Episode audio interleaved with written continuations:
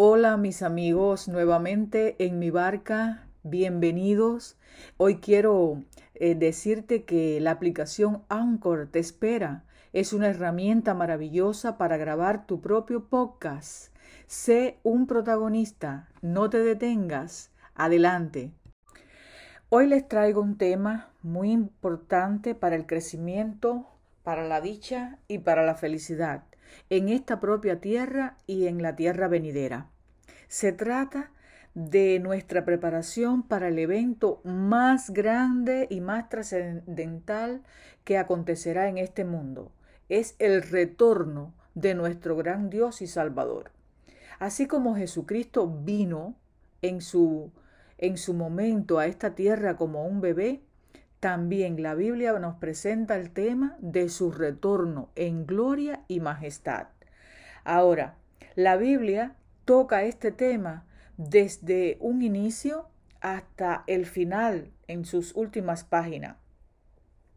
Con mucha frecuencia eh, nos presentan los diferentes escritores eh, la promesa, la seguridad y la certeza de que Jesús volverá y es que el centro del amor de Dios es el ser humano.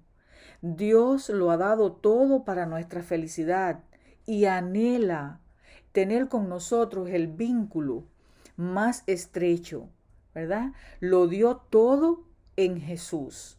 Para Él su creación es el tema de su anhelada eh, necesidad él quiere tener una relación con nosotros mediante Jesucristo para enseñarnos, para ayudarnos a vivir como un verdadero Hijo de Dios. Él es nuestro ejemplo. Podemos encontrar en Jesús todo. Podemos imitar su carácter, sus obras, su dependencia con el Padre. Ese ha de ser el tema de nuestra vida él asegura que los que lo aman se prepararán para estar en, el cielo con Él, porque dice que el que tiene esta esperanza, en Él se purifica, así como Él es puro. Así lo dice Primera de Juan 3, 3. Así que, como dice la carta a los hebreos, despojémonos de todo lo que estorba y del pecado que tan fácilmente nos enreda y corramos con perseverancia la carrera que nos es propuesta. Te preguntarás, ¿de qué me tengo que deshacer? ¿De qué me tengo que deshacer yo? Muchos creen, por ejemplo, muchos creemos que tenemos fe, pero si acaso tenemos algo de fe. Y debiéramos preguntarnos, ¿es una fe viva? O es una fe sin obras? El apóstol Santiago dice que la fe sin obras es muerta. Por tanto, velemos en ese aspecto.